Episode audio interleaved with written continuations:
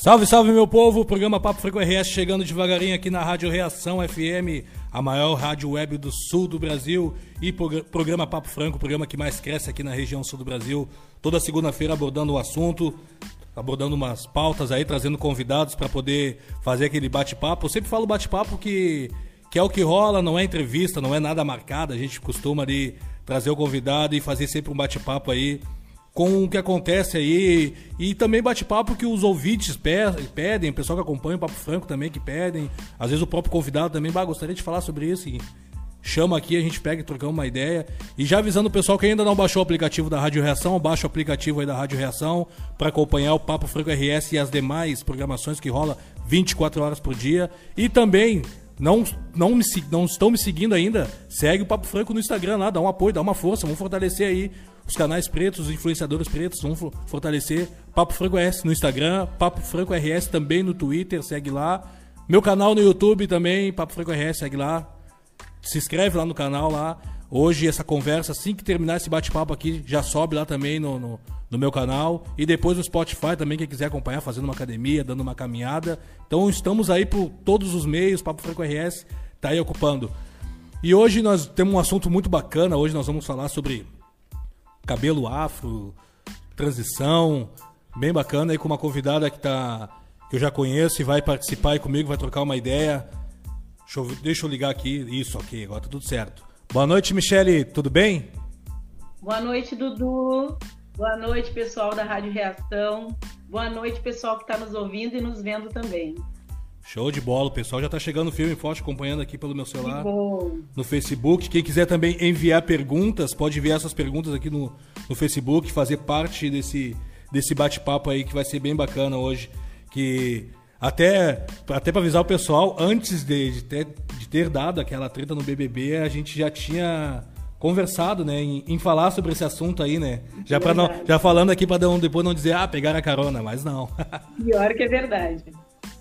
E aí, te, é verdade. te apresenta um pouquinho, Michelle, para quem não te conhece, o pessoal que está acompanhando aqui. Então, novamente, boa noite. Meu nome é Michelle da Silva Romero.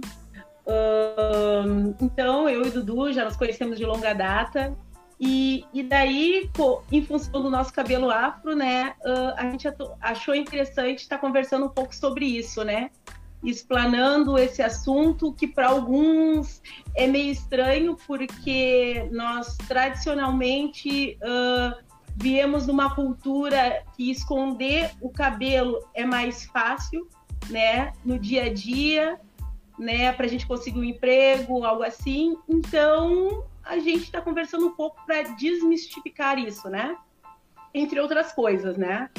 Uh, então, eu vou começar introduzindo, né, até chegar, né, no ponto culminante, que eu acho que seria o meu projeto de mestrado, né, que trata do cabelo afro. Então, uh, muito daquilo que eu traço na minha vida vem das minhas origens. Eu sou da cidade de Rio Grande, né? E, e desde então eu nunca me contentei em, uh, em permanecer onde eu estava, né? Graças à minha mãe, a gente veio para uma cidade maior, né? Veio para a capital. Porto Alegre, e assim foi indo, né?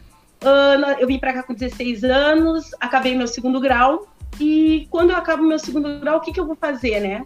Vou para o mercado de trabalho e paro de estudar, ou fico concomitantemente com as duas coisas, trabalhar e estudar. E foi o, o, caminho que eu resolvi seguir, né? Com o apoio da minha mãe, que é maravilhosa, né? E sempre me incentivou muito. Então eu resolvi, terminando o segundo grau, fazer um vestibular né, para a Universidade UERGS, do qual eu passei, e continuei estudando e trabalhando, continuei trabalhando e estudando, e assim foi. Terminei em 2008 uh, a UERGS, e depois dali, o que, que eu vou fazer, né? Fiz um curso ou outro, fiz uma especialização, até que cheguei na segunda graduação. Comecei em 2014 a segunda graduação, em 2018 eu finalizei. E aí, com a segunda graduação, já tinha uma primeira, já tinha especialização. O que que eu vou fazer, né? Eu pensei, o que que eu vou fazer? Eu precisava de um desafio maior, né? E então eu pensei, vou tentar o mestrado.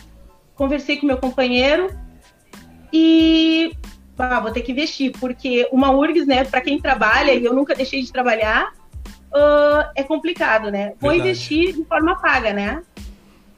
Vou tentar o mestrado. Fui, fizemos os cálculos aqui em casa, conversei com o Rafael e vamos fazer, vamos entrar nessa empreitada, né? Quando eu chego no mestrado, eu não sabia bem ainda o que abordar, né? Conversei com as minhas orientadoras, que então eram maravilhosas, né? E são. Porém, elas me sugeriram assim: quem sabe tu fala alguma coisa do teu dia a dia de trabalho, algum processo de trabalho, né? Uh, eu achei interessante no primeiro momento, até porque eu costumo sugerir muitas coisas, né, no, no meu ambiente de trabalho. Porém, porém, uh, eu achava que eu ia ter que estar tá, uh, passando por muitas pessoas para conseguir tanto implementar ou até mesmo para investigar, né, porque tem muito processo de investigação, né, numa dissertação e num projeto de mestrado, né. Então eu pensei, não, já que eu estou investindo, estou investindo um valor significativo, vou investir, vou falar sobre mim, vou falar sobre nós. E aí ficou aquilo, o que, que eu vou abordar? Bom, uma coisa que eu, eu sei que eu quero falar é sobre mulheres negras.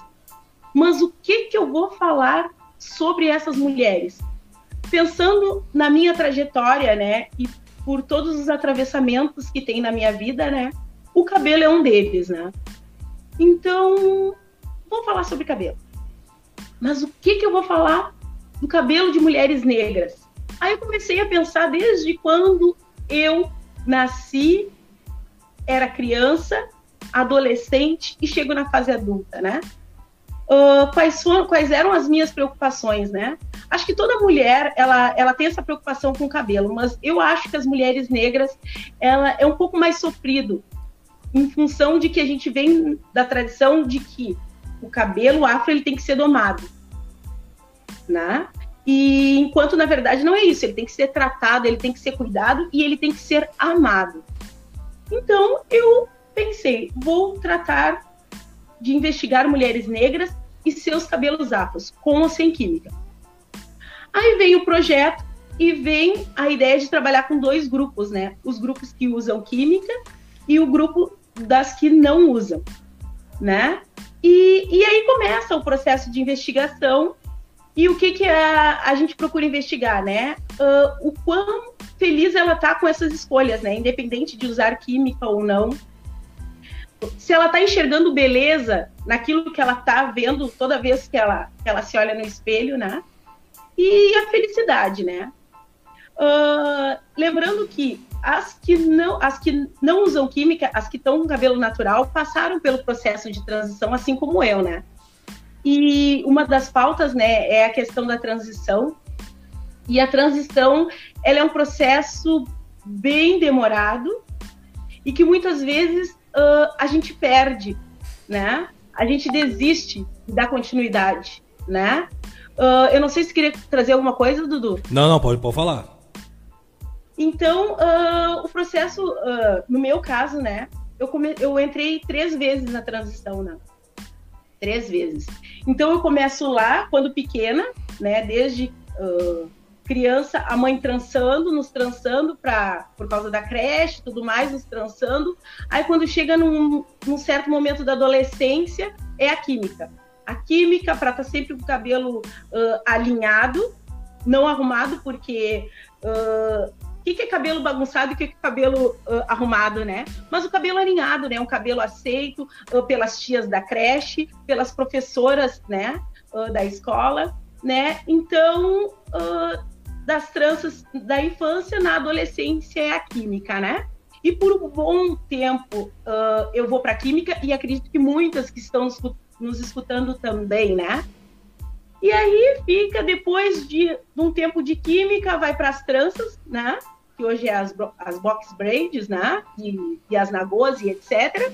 Né? Então, passei por esse período também, muito na faculdade, né? E, e aí vai se desenrolando, vai se desenrolando. E antes da onda do cabelo natural, porque uh, é uma onda atualmente, né, do uso do cabelo natural, mas que depois vem um processo de identificação para com essa identidade negra, né? Mas no primeiro momento foi porque eu já estava de saco cheio da química. A química ela satura o nosso cabelo, chega um ponto que o nosso cabelo não não aguenta mais. Então vamos entrar na transição. e aí vem a bendita da transição. Não, vai ser tudo tranquilo. Na primeira vez que tu tenta, tu vai até um certo ponto, daí tu, é vencido, né? Que foi o que aconteceu comigo, eu fui vencida. Né? Voltei para química na primeira, na segunda vez. Quando chegou na terceira, eu disse: não, agora chega. O meu cabelo ele não aguenta mais e eu vou, vou sim ficar com o meu cabelo natural. Então ele começou pequenininho, veio, veio, veio. Quem me acompanha nas redes sociais vai ver que uh, eu tenho um processo, né? Que ele começa pequenininho, ele vai crescendo, vai crescendo, até chegar no black, né? Que eu, do qual eu sou apaixonada, né? Só que uh, eu entendo como uma evolução minha uh, até chegar nos dreads, né? E, e para mim está sendo uh, maravilhoso, né? Por mais que todo o preconceito que circunde, né? Essa minha opção de cabelo, assim como a tua, né, Dudu? Sim. para mim foi a melhor opção, né? Uh, mas tudo é uma evolução. Não critico quem usa química, acho maravilhoso. Inclusive as minhas participantes, que são maravilhosas, uh, e, que, uh, no caso as participantes que usam química, né? Elas me enriquecem muito porque eu me enxergo nelas, entende? E, e então assim, ó, não é uma forma crítica. A gente não pode taxar, ah, tu usa química, tu tá fora do contexto. Não, elas são pessoas negras iguais. Elas têm sim a sua identidade negra florada, viva, mas muitas vezes é para facilitar. A gente entende que as nossas irmãs que usam química, elas usam no intuito de facilitar a vida delas, no intuito, muitas vezes, às vezes elas querem, não, eu quero meu cabelo, mas eu quero meu cabelo natural. Só que o círculo que ela trabalha, o círculo profissional dela exige isso. Então a gente não pode simplesmente querer rotular ou simplesmente tirar essa identidade que ela tem porque ela decidiu por usar química, né? Uh, isso eu estou descobrindo agora, né? Uh, no momento que eu converso com, com as participantes, né? E está sendo maravilhoso. Uh, eu acho que todas nós, mulheres negras, a gente tem que procurar se conhecer, né? E, e a questão de usar química ou não é uma decisão muito particular né? De entrar na, na transição também, né? E, e, tem que estar feliz com aquilo que tu enxerga no espelho, né? E, e a todo momento tentar melhorar, exercitar o diferente, né? Para ter, ter êxito, então, uh, nas suas escolhas, né? Sim, e mas hoje eu, eu, eu, vejo que já é uma mudança, né? Uma mudança que a gente, tipo, que a gente não via no nosso tempo, tipo, nosso tempo que eu digo anos 90, né? que uhum. hoje essa mudança do empoderamento também da gente poder começar a se ver né, em certos lugares, em certas até em certos lugares da mídia, né, tá fazendo, ah, tá ajudando muito com isso, né? Porque quando a gente se fala em química, até me, me corrija se eu estiver errado, a questão da química é mais pela questão do que a sociedade em sua maioria impõe, né? Como tu falou ali, trabalho, principalmente o trabalho, não, com esse cabelo não pode ou tem que ser esse tipo de padrão. Então muitos acabam usando a química para isso e muitos também, até pela questão da sua estética. Ah, eu acho que meu cabelo vai ficar legal assim, acaba usando. Mas a boa parte é essa questão mesmo de que a sociedade impõe. Mas eu vejo hoje uh, de forma muito positiva de, de tu andar na rua e ver uh, as gurias hoje com 14 anos, 12 anos, 5 anos de black usando seu cabelo e feliz da vida, sabe? Porque elas estão vendo uma Maju Coutinho na televisão, estão entrando no Netflix, estão vendo programas pretos ali, sabe? Estão vendo alguns artistas se empoderando, então tá ajudando um pouco essa, essa, uh, essa evolução aí, né? Com certeza, Dudu. Assim, ó, uh, essa sociedade, né, que a gente vive hoje, e, e, eu não quero que as pessoas entendam esse discurso como sendo mimizento ou vitimista. Não é isso. Mas essa sociedade, ela impõe um tipo de estética, um padrão de beleza. Sim. Isso está muito claro se a gente olhar a nossa volta, se a gente procurar bibliografia, se a gente procurar artigos, a gente vai estar tá vendo isso, né? E, e essa sociedade, ela impõe que nós cheguemos perto, nós ainda pessoas negras, com as nossas características, que nós cheguemos a esse padrão de beleza, né? Que é o padrão europeu, pessoas caucasianas com cabelo liso, né? Uh, realmente tu tem razão. Essa, essa uh, geração que vem, ela tá mais empoderada, mais consciente. Eu sou assim e me aceite como eu sou, né? E, e é isso que a gente quer. A gente quer pessoas com personalidade, né?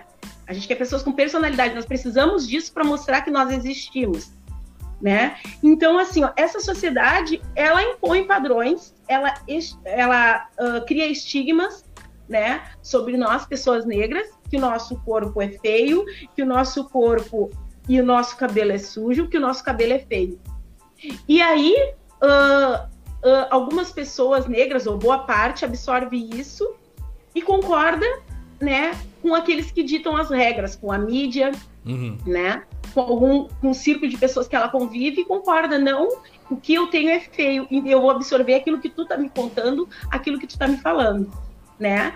E, e aí a gente pega e quando a gente se revolta, né? E, e uma forma de se revoltar é mostrar como a gente é, né? Cria aquele choque, né? Cria aquele choque e, e aí traz comentários como aquele que a gente uh, percebeu, que a gente presenciou no BBB, uhum. né? Uh, e que simplesmente eles acham que não, não tem problema nenhum.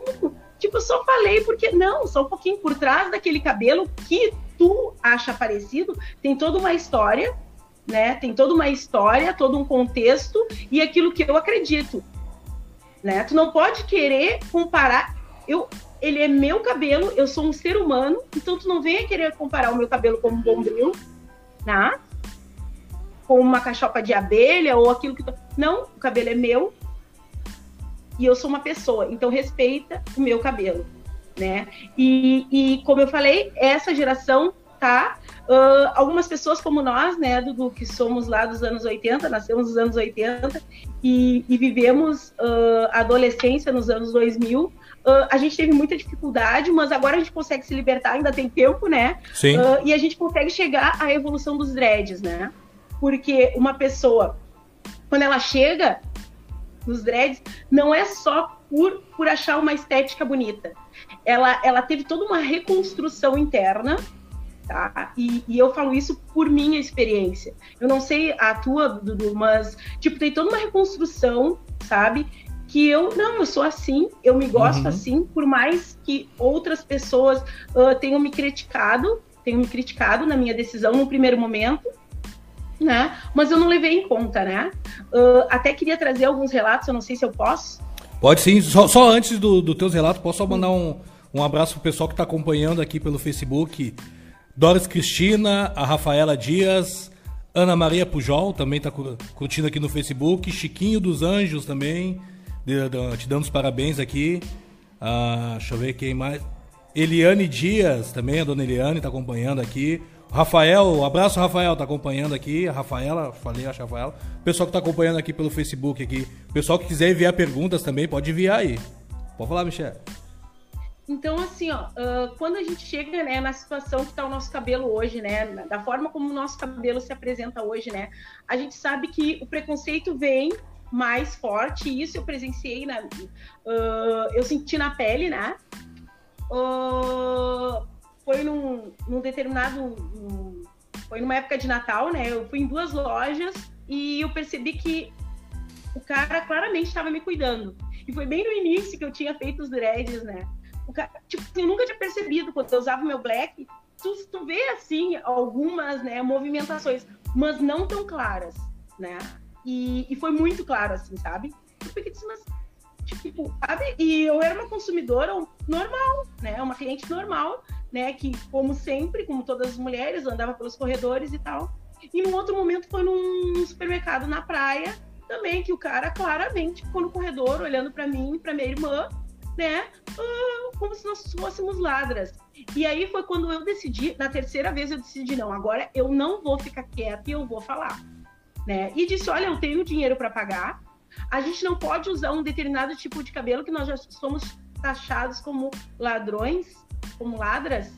Não, vamos parar com isso. Daí eu acho que ele se constrangeu e saiu de perto e fui até o caixa falando, olha, tem que parar com isso, esse país tem que parar com isso, e, e a gente tem que ter o nosso grito de revolta, sabe? Que é um pouco do ativismo, né? Sim. Uh, que eu acho que mais pro final a gente entra uh, nessa questão. E né? o ruim, e o ruim, Michele, eu, eu, não, desculpa te interromper, e o ruim uhum. é que uhum. quando tu, aí a pessoa fala, como tu falou, aí vira preta raivosa, né?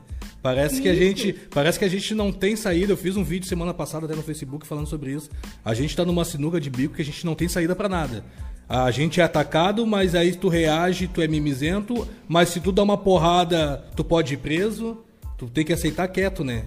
Tu tem que baixar a cabeça e ouvir, mas só que a geração que a gente tem hoje e nós que estamos aqui, que, que já viemos numa pegada que a gente tinha que baixar a cabeça, a gente não, não aceita mais, né? Não aceita. Não aceita. E é assim, ó, uh, não é de uma forma assim, é, que, que é? não, é falar Sim. Com, com respaldo, com argumento. A gente tem que trazer. Para as pessoas, as pessoas estão constrangidas, mas a gente precisa trazer isso à tona. A gente precisa trazer isso à tona. Porque esse racismo no nosso país, ele é velado. Ele é velado, ele é traiçoeiro, ele é dissimulado. Ele é dissimulado né? Então, assim, ó, quando eu, eu entro no mestrado e resolvo falar sobre nós, uh, é porque eu, eu tenho essa curiosidade desde sempre, né? E, e daí eu entro no mestrado e, e aí eu começo a fazer, porque eu sou uh, uma pessoa. Eu digo assim, ó, uma coisa que eu ia trazer lá no início, né? Que enquanto pessoa, eu sou uma pessoa extremamente crítica, né? Eu sou uma pessoa extremamente crítica e, e o que me leva a chegar onde eu estou é ser, ter o senso crítico, né? Gostar de estudar, né?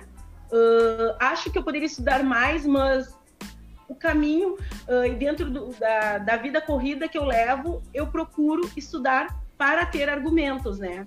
Uh, e poder saber um pouquinho de tudo, né? Então, o que me leva a ser essa pessoa é ter o senso crítico, estudar e também tem a questão da minha criação, né? Então, quando eu entro uh, no mestrado, né, e resolvo falar sobre nós, eu me deparo com, com questões assim, ó, que tem muito estudo falando sobre negros, muito estudo falando sobre negros, assim, muito artigo, muito, muita bibliografia, uhum. né?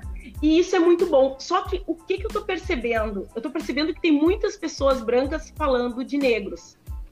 Concordo. Claro, porque quem está mais, quem tá na academia, quem está lá, são pessoas brancas. E isso é bom, eu vejo o lado positivo disso. Eu vejo muito positivo. Mas ao mesmo tempo me preocupa por quê? Porque falta mais de nós lá, tá? Uh, e além e para além disso, eu fico pensando que todo esse conteúdo que é produzido, toda essa pesquisa, daqui a pouco pode servir para se perpetuar uh, aquilo que já existe. Quem tem poder conhece mais sobre nós e nos manipula mais. Uhum. Eu não estou dizendo que pessoas brancas não devem estudar sobre nós. Sim, nós queremos parceiros. Nós precisamos de, como uma expressão que eu ouvi esses dias, de abolicionistas modernos. Nós precisamos de pessoas brancas que estejam na luta, não que encabecem a luta, porque quem tem que encabeçar somos nós, porque quem sente na pele somos nós. Sim. Falo né? isso, eu falo isso Mas, é- sempre. Oi, desculpa. Eu, eu falo isso sempre também, né? E as pessoas às vezes não entendem. Eu sempre falo, meu, querem vir pra luta, beleza, mas empresta teus é. ouvidos e fica aqui do meu lado. Mas quem vai tomar frente sou eu. Esse síndrome, né? de, síndrome de Princesa Isabel que não pode acontecer, né? Sim, sim. Uh, assim, ó, uh, tu pode estar do meu lado, né? Mas no momento que tu sou, assume, uh, tu dá a outra pessoa o protagonismo, uh, essa pessoa ela não tá sentindo da pele. Então é muito fácil dela, ser, dela se desviar, ela até mesmo se desinteressar. Então, assim, ó, a gente tem que entender que a gente tem que assumir o, o, protagonismo nas nossas atitudes, nas nossas lutas. Mas a gente em nenhum momento tem que, uh, como eu falo, espantar, afugentar. A gente precisa das pessoas brancas.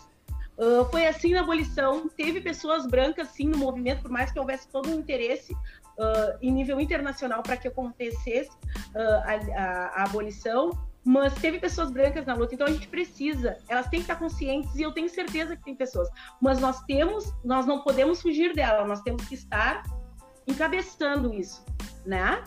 Então, uh, eu me deparo com isso. Eu vejo muitos estudos, muitos estudos mas acho que falta muitos de nós lá. E tem muitos que, pretos que estudam pretos, mas tem muitas pessoas brancas estudando nós. E eu espero que isso não sirva de arsenal para que depois isso volte contra nós. É só assim um, um, uma observação, entendeu?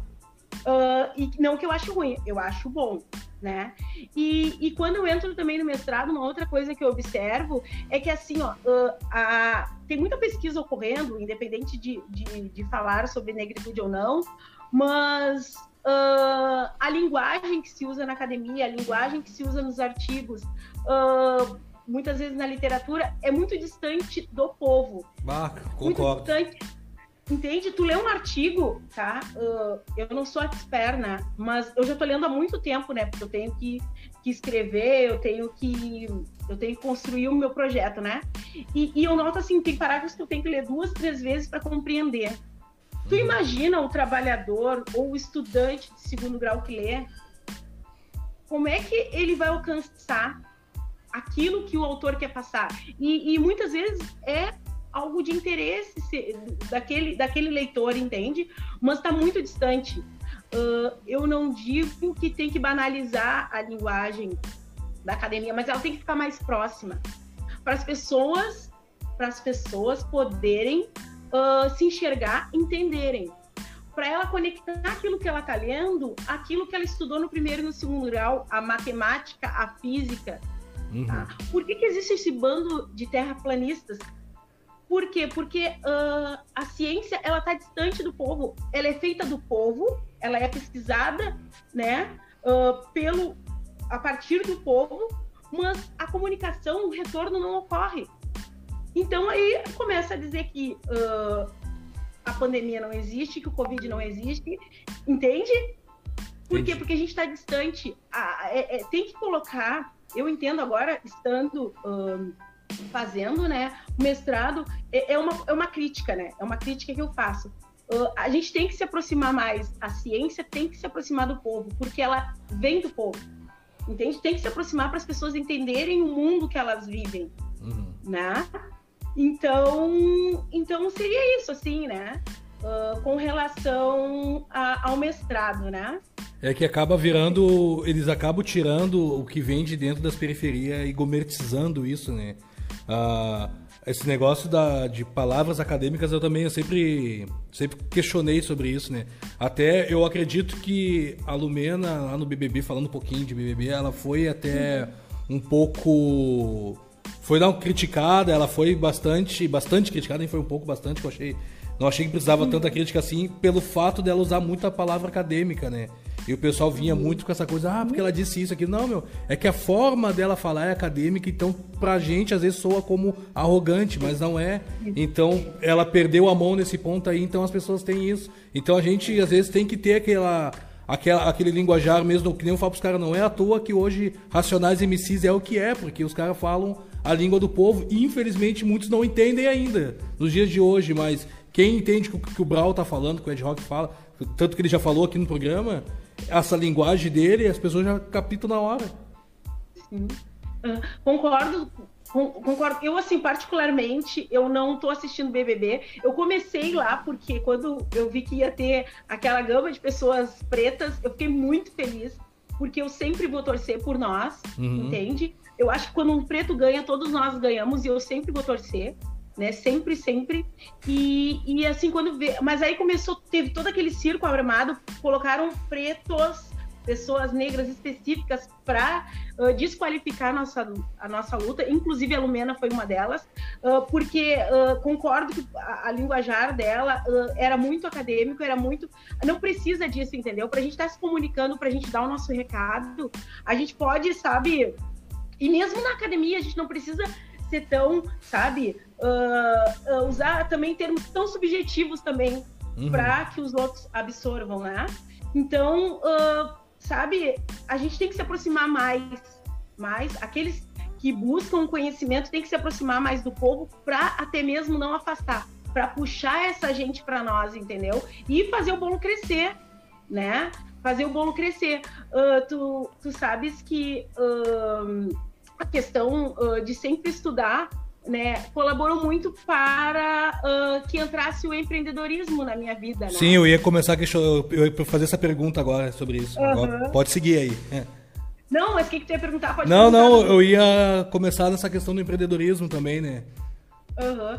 E, e, assim, ó, uh, a questão do estudar, né, que é sempre muito presente na minha vida, mas eu quero dar um tempo, tá? Eu quero dar um tempo, mas eu não consigo, eu sempre necessito de um desafio maior, né? Sempre desafio, né? Uh, o meu companheiro Rafael, ele, ele tá sempre. Uh, tá, gorda, tu disse que não vai fazer nada, mas e tu já tá começando uma outra coisa, né? E acaba uma coisa, não, mas agora eu quero dar um tempo, eu preciso dar um tempo. O mestrado tá me estudando muito, eu preciso dar um tempo na minha cabeça. Então, acabando, eu vou dar um tempo, que eu, que eu necessito, né? Mas, enfim, e aí uh, entra uh, a questão do estudar, entra o empreendedorismo. Porque eu saio uh, da, de uma formação tecnológica, né, que foi a minha primeira graduação, e aí eu entro na administração, faço um curso lá que outro e entro na administração. Dentro da administração, tem várias disciplinas e tal, e que cria aquela curiosidade de saber como funciona, né? Como é que funciona na prática, né? Aí eu tenho uh, a minha irmã, a Dina Prates, né? E o nosso primeiro negócio que montamos foi a Turba Pipocas, né? Uhum. Que, que foi um projeto exitoso, só não foi mais em função dos mestrados, porque ela também, né? Fazia o dela, e eu daí em seguida comecei o meu, e aí ainda não era pandemia, então tinha eventos que a gente podia estar tá, uh, galgando, porém tínhamos que estudar. Enfim, mas por um bom tempo a gente conseguiu uh, empreender, né? Nos organizamos, ela é ótima nas finanças, né? E, e, eu na organização, e uma pegava numa ponta e outra noutra, com, com auxílio de muitos dos nossos familiares, porque sempre os nossos negócios, eles são familiares, né? Enfim, e, e aí entra a pandemia. Aí a pandemia quebra com os eventos sociais, né? E, e a Turba, ela fica um projeto não engavetado, mas tá ali, em stand-by né? Acabando, acabando a, a, pandemia, ela volta. A turba, ela não tá, né? Uh, digamos, encerrada, né? Só que não tem condições da gente ficar uh, indo a eventos ou colocando em parques, em praças e etc. Né? Sim, e uma Mas coisa é um leva a outra, né? Está... E uma coisa, uma coisa leva a outra, né? Tem que estar nos eventos para poder divulgar. Então, uh, daí o que, que acontece? Uh, a gente dando, dando esse, esse tempo né, na turba, a gente entra com o empreendedorismo, com a microempresa Rosa e Fibras, né? Que aí é um, um projeto mais abrangente, que entra a família, eu, as minhas duas irmãs e a minha mãe, né? E que a gente começa a trabalhar o quê? Com cabelo afro, né? Uhum. Como tá em altas tranças, né? As box e a, as Nagô, né? A gente vamos empreitar nisso. A minha irmã Dina já, já fazia esse processo de vendas, né? E a gente só colocou de uma forma organizada e de forma que ficasse mais abrangente uh, e que ela pudesse dividir essa responsabilidade. Então surge a Rosa e Fibras, né? Que é que o nome é oriundo do nome da minha mãe, Rosa, e as fibras somos nós, né? Que fibras também pode ser as fibras dos cabelos, né? Enfim, aí surge a Rosa e Fibras, a gente fica nesse, nessa organização, uma fica responsável por uma coisa, outra noutra, enfim, mas todo o conhecimento que a gente vem, né, uh, tanto da Dina, quando ela faz a administração e as contábeis ela traz, eu na administração, né, que desde sempre, né, e culmina com a faculdade eu trago para esse negócio, né? A, a minha irmã com a questão das tranças, que ela é a transista da família, e a mãe, né, sempre nos dando todo o suporte e na parte da comunicação, porque ela é maravilhosa nisso, né? E, e aí o empreendedorismo vem para colocar em prática mesmo e fazer. Se vamos uh, ficar podres de rica, não sei. Acho que não, mas é tudo um exercício para a gente ir buscando coisas maiores, né? Né, Dudu? Sim, sim. E, aí, e é bom a gente poder, né, de uma coisa levar a outra, né? Principalmente dessa sim. questão, eu, dessa questão de cabelo. Eu sou um que depois que eu deixei os dreads crescer e fiz um pouco, um pouco de alongamento, hoje eu não, não me vejo mais sem dread, assim, né? É uma ah, eu, que... eu, eu também. Não... Eu também. E, e, e assim, ó, uh, a questão do, do, do, cabelo, assim, ela é muito presente, ela é muito presente em todos nós, principalmente de nós negros, né? Uhum. Uh, agora a gente tra trabalhando com as fibras, né, com, com os jumbos, né, para as tranças, uh, a mulherada é enlouquecida. Pode ter a crise que tiver, mas elas estão sempre procurando, né, ficar mais belas, né? Seja com as box, seja com os dreads, seja com seu cabelo black, né? Uhum. Buscando os melhores produtos.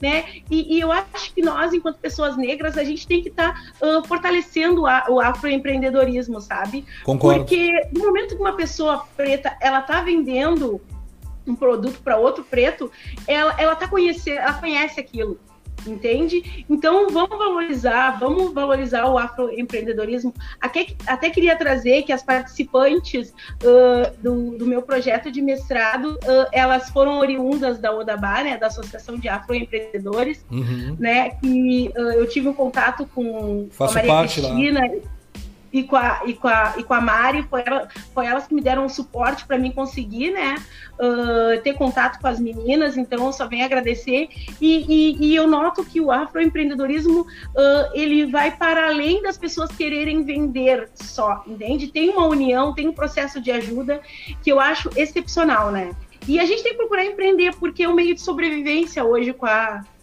com a pandemia, né? Sim, é, o, é, é a forma, né? É o, como a gente costuma dizer, né? Uh, infelizmente tem pessoas que estão usando na modinha o Ubuntu, né? Mas tem outras pessoas que usam de forma real, como é o nosso caso, que é o Ubuntu, né? De um puxar o outro. E, eu, e é isso aí, é Black Money, é Ubuntu, um puxar o outro, a gente poder, né? Eu já de um bom tempo eu só compro consumo de preto, assim, eu não não consigo. Se é, é, na rua, às vezes que eu paro num farol ali, com. Às vezes eu gosto de ajudar o pessoal ali pra. Aquelas coisinhas de dois reais ali, os mandolates. Eu vou, vou comprar do preto também. Eu sempre procuro. A gente tem que ter essa, essa coisa de a gente poder comprar dos nossos, né? A gente já tá um bom tempo falando nisso e no Brasil, infelizmente, a gente está recém engateando nisso. Tem gente ainda que não entendeu essa percepção, eles entendem às vezes como uma segregação. E eu pensei, não, meu. Até porque a segregação não foi a gente que criou.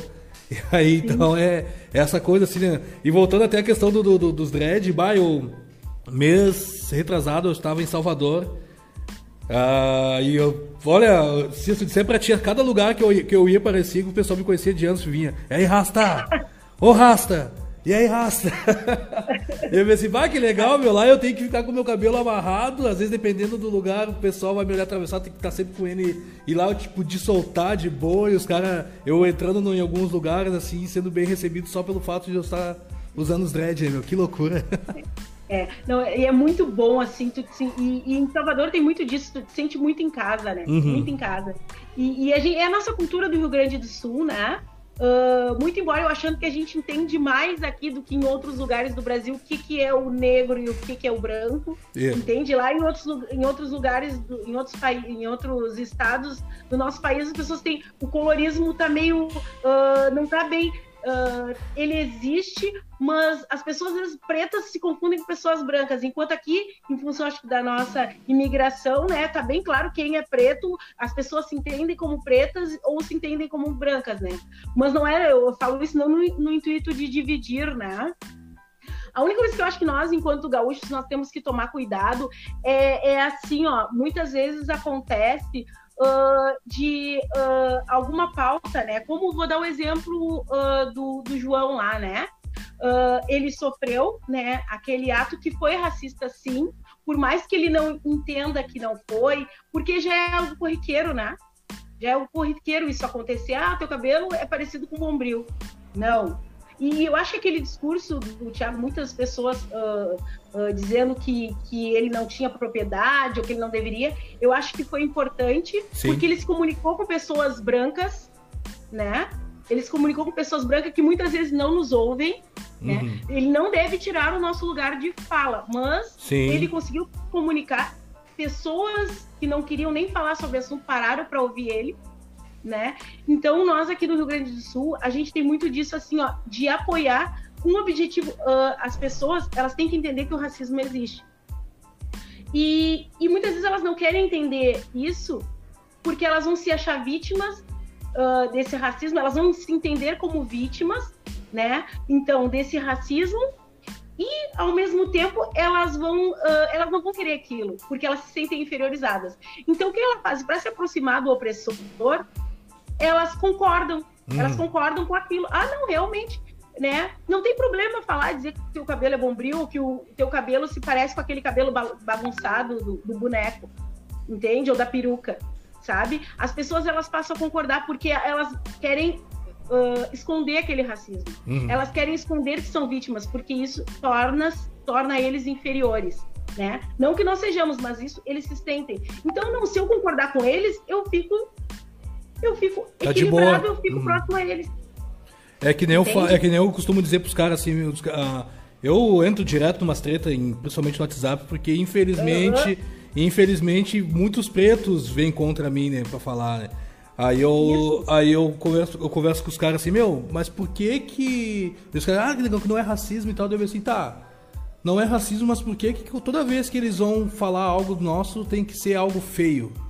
Ah, eles têm que comparar o nosso cabelo com, com alguma coisa feia, tem que comparar o nosso nariz com alguma coisa feia. Tu não acha estranho isso? Tu acha que isso é uma brincadeira? Eu sempre conto para eu sempre conto assim para todo mundo que uh, eu quando eu era piá, assim, o, o, meu irmão do meio, ele sempre foi de boa, até hoje ele é um cara de boa, ele não, não liga para isso aí, nem, nem entra em pauta nenhuma disso. Só como ele era bem mais retinto, com os traços bem mais negroide, ele era o que mais tomava pancada dos vizinhos. Meus vizinhos tiravam ele assim, chegavam a fazer muitas piadas e eu que absorvia aquilo ali. Ele dava risada, mas eu levava para mim, né?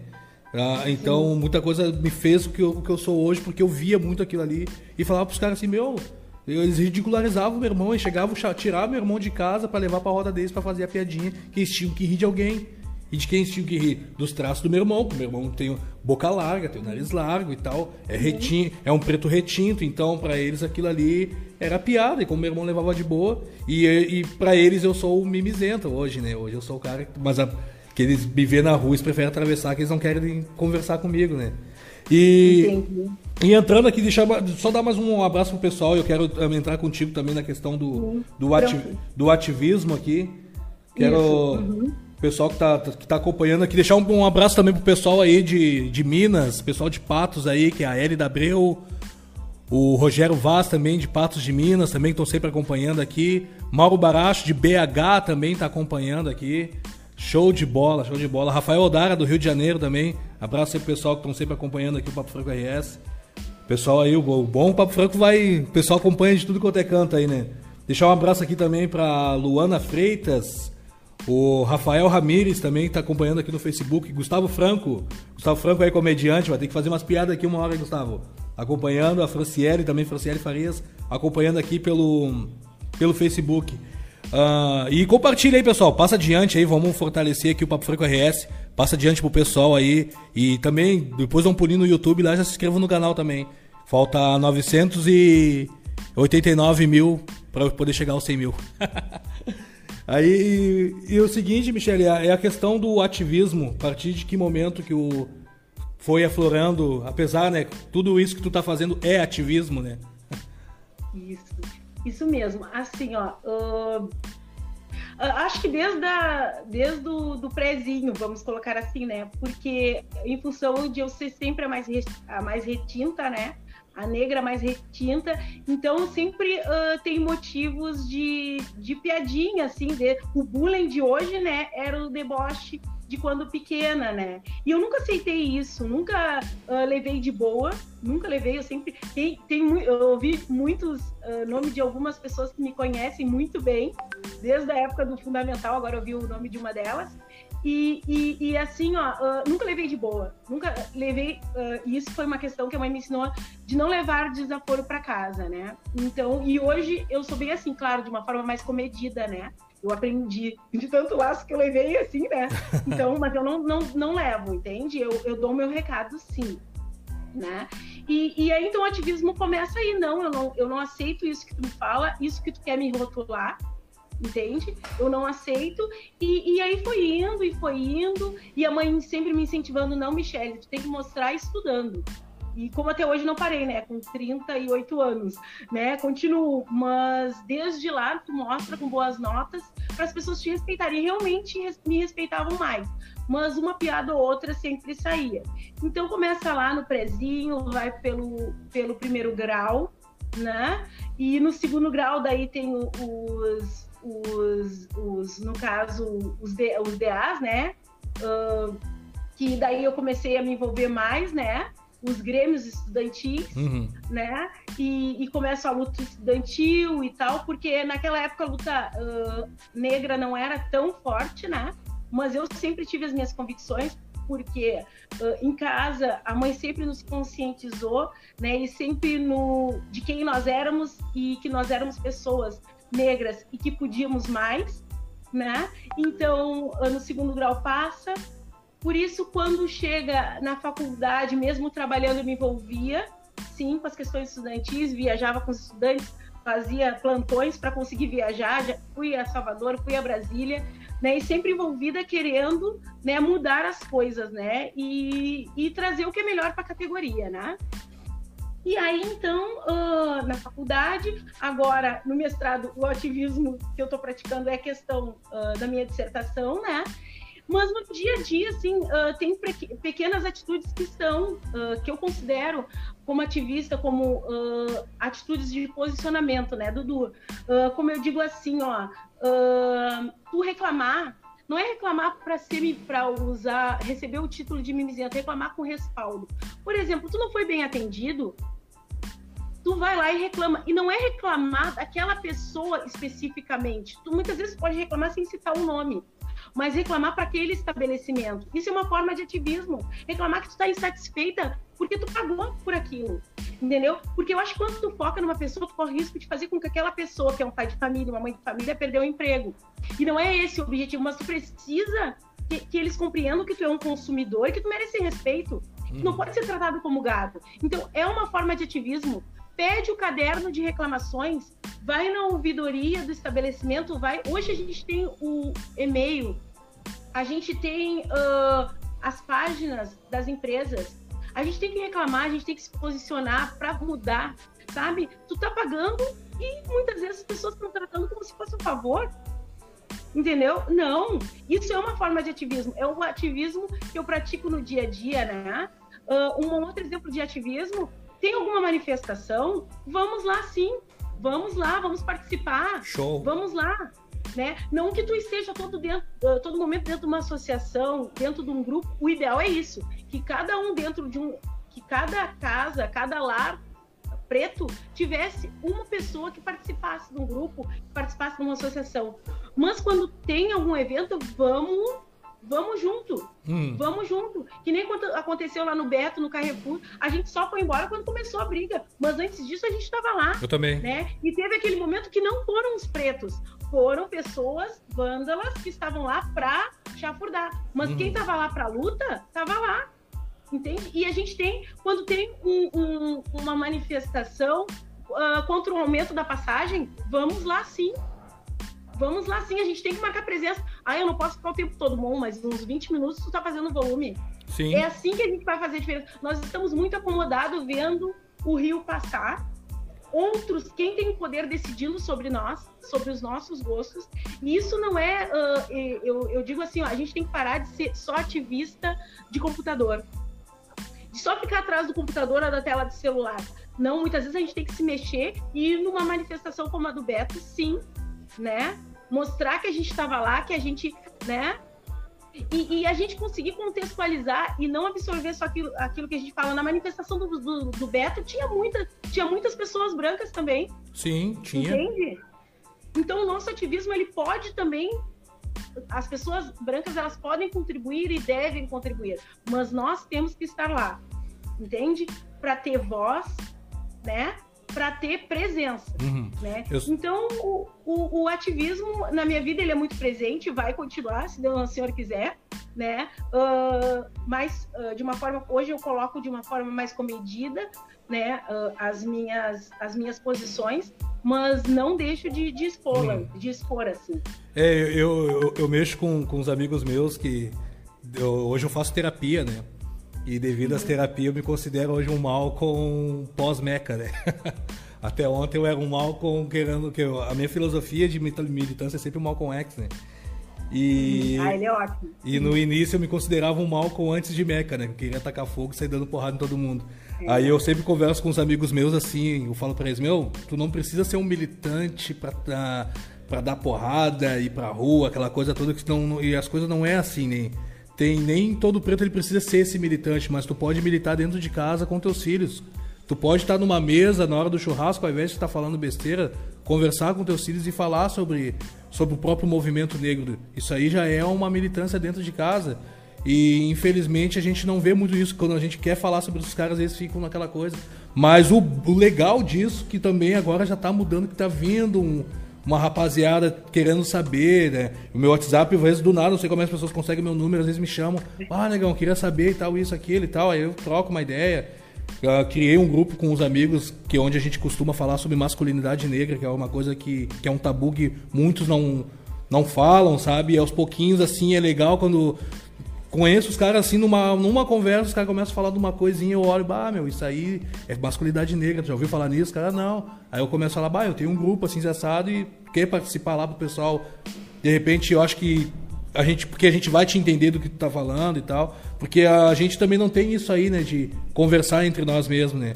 Então hoje a gente tem que fazer esse trabalho. Eu converso com muitos amigos meus assim, meu, uh, tu não precisa da noite pro dia, que tem alguns que acordam num, num dia já querem virar Malcolm X e ouvir Racionais. Eu falo pros caras, não, não é assim. A militância para aqueles que vão pra rua, que vão pra rua, que, que faz a coisa acontecer, é uma coisa. Agora, tu pode ser um militante, mas também dentro da tua casa, chamar a tua família, como tu, tu mesmo disse. Se cada um de uma família pudesse sair pra rua e fazer algo, eu tenho uma sobrinha que ela não é tão retinta, mas ela já tem uma militância dentro, dentro dela que ela vê minhas coisas e eu nunca instiguei ela nada, ela simplesmente vê, ela me pergunta. A outra que já é mais retinta, que não se aceita tanto, eu já falo pra ela, tu vai, a vida vai te ensinar a ser preta, diferente da, da Júlia, no caso. E a Júlia já tem essa pegada já que é dela, entendeu? Não adianta, é dela, ela tá vendo, me pergunta muito de, de Malcolm e pesquisa as coisas, bah, eu vi isso do Malcolm e tal, e vou mostrando. Uh, bah, pena que já, já estamos encerrando, falta cinco minutos para encerrar aqui o Papo Franco. Deixar dar mais uns abraços aqui pro pessoal, pro Sandro Lemos, o pessoal aí do Quilombo Lemos. Deixar um abraço aí pro Sandra. Rosa Borges está acompanhando aqui também. A Sandra, Fronte... a Sandra também, a Sandra Fronteiro está acompanhando aqui também. Abraço pro pessoal que está acompanhando aí hoje, bombando o Facebook, coisa boa. É muito legal. Uh, Michele, considerações finais. Quer falar mais alguma coisa? Deixar mais um, algum recado? Até eu vou te fazer um. Para encerrar, eu te fazer um, uma, uma pergunta, se puder me responder rápido. Se uma hoje uma adolescente em fase de transição ela te chamar para perguntar o que, que ela deve fazer para iniciar a transição dela, o que, que tu diria? O que, que eu diria para uma adolescente? Uh, eu acho assim, ó, é, é, é um exercício, tá? A uhum. transição te enxergar de uma outra forma, não é simplesmente tu ir sentar numa numa, cabelo, numa, numa cadeira de cabeleireiro e cortar o cabelo. Não, é, é investigar, é estudar. Hoje nós temos o, a internet que é rica, em porcaria também, mas em muitas coisas boas. Sim. Então, uh, tu tem que te sentir, te experimentar. Uh, aquela menina uh, que, por exemplo, ela até tem o cabelo natural dela, mas ela vive com aquele cabelo preso. Tá em casa, só tu e a tua família que já te conhece, solta esse cabelo, solta, te olha no espelho. Eu posso ficar assim, posso ficar assado com esse cabelo, experimenta um brinco, experimenta um batom, exercita dentro de casa, para quando tu sair para rua, tu se sentir confiante e dizer eu sou assim, eu gosto assim. Para aquela menina que quer entrar na transição, que está na transição pensando em existir, uh, usa meios, Uh, eu não vou sugerir o turbante porque uh, eu tive muita dificuldade para aceitar o turbante. Hoje eu adoro, né? Mas uh, é uma alternativa para quem gosta, né? usar uma tiara que acha legal, usar tem uma presilha, entende? Mas não desiste. A gente tem que se exercitar, a gente tem que se enxergar para depois consolidar. Foi assim eu com os dreads, eu não fui de uma hora para outra. Eu pensei, eu pensei três meses antes de fazer entende? Foi algo pensado, foi, foi algo pensado de como eu ia manter, como eu ia lavar, como eu ia cuidar. Ia cheirar mal? Não, não ia. Mas como isso ia acontecer, né? Como é que eu vou manter esse cabelo? Hoje sou eu mesmo que faço a minha manutenção. Mas eu fui buscar recurso, eu fui estudar. Então a gente tem que exercitar para se conhecer, se exercitar, se enxergar de uma outra forma né, para chegar ao êxito e a felicidade naquilo que se vê quando se olha no espelho. É isso aí. Quero te agradecer mais uma vez aí por participar do Papo Franco aqui, por fortalecer, né? Eu sempre digo que cada convidado que vem aqui fazer bate-papo comigo, eu sempre falo que não é nada de entrevista, não gosto muito desse, dessa coisa assim de é um bate-papo mesmo, é um fortalecimento aqui, né, para de mais um convidado, mais uma que vai para a galeria dos meus convidados aqui. Né, já no, no, no, segundo ano aí que a gente já está indo já do, do Papo Franco RS, te agradecer aí por, por essa pauta, por esse bate-papo aí. E estamos sempre à disposição do que tu precisar aí do, do Papo Franco, se quiser fazer mais uma live, se quiser trocar ideia. Uh, diz pro pessoal aí tuas redes, quem quiser te acompanhar aí. É, um, o Instagram é Meiga Poá. A Meiga que de Meiga não tem nada, mas tudo bem. o pessoal do meu trabalho brinca, né, comigo. É Meiga Poá, é Mimi Romero ou Meiga Poá. Vai me achar das duas formas no, Insta, no Instagram. E no Facebook é Michelle Romero mesmo. Vai me encontrar lá, pode chegar junto, uh, quer chamar para conversar, tamo junto. Dudu, muito obrigada pelo, pelo momento, tá? Pela oportunidade. Continua na luta, tamo junto sempre que precisar, só chamar. Tá? Isso aí. muito boa noite, pessoal. Adorei estar com vocês. Isso aí, pessoal. Tivemos aí o bate-papo com Michele Romero e esse bate-papo daqui a pouquinho vai subir, vai subir aí pro, pro meu canal no YouTube, vai aparecer lá, quem quiser acompanhar lá, depois acompanhe para dar uma fortalecida também. Mais uma vez pedindo pro pessoal aí se inscrever no meu canal Papo Franco RS para fortalecer para eu além desse do, do programa que eu coloco alguns conteúdos, alguns vídeos meus que eu costumo fazer lá também. E vai estar também já disponível no Spotify. Amanhã de manhã já está no Spotify. Quem quiser acompanhar também numa caminhada aí na academia, no ônibus, no carro, vai estar também lá. Então é isso aí, pessoal. Vamos seguindo aí o Papo Franco RS. A gente vai continuar. Ainda não estamos, estamos vendo quem vai ser o convidado semana que vem, mas já estou avisando o pessoal. Tá vindo aí uns convidados de peso aí do que vai estar no Papo Franco RS. Estamos alinhando aí um, um grande convidado que é um sonho que eu estou para realizar e esse cara já deu o sinal e logo logo vai estar aí no Papo Franco RS batendo um papo, um papo comigo. Então fiquem ligadinhos aí, pessoal, Papo Franco RS todas as segundas-feiras das 8 às 9, às 9 da noite, tá bom? Então ficamos por aqui. Até semana que vem, pessoal. Segunda-feira às 8 horas, Papo Franco RS. Não esquece, deixa aí agendado. Valeu, pessoal. Tchau, tchau.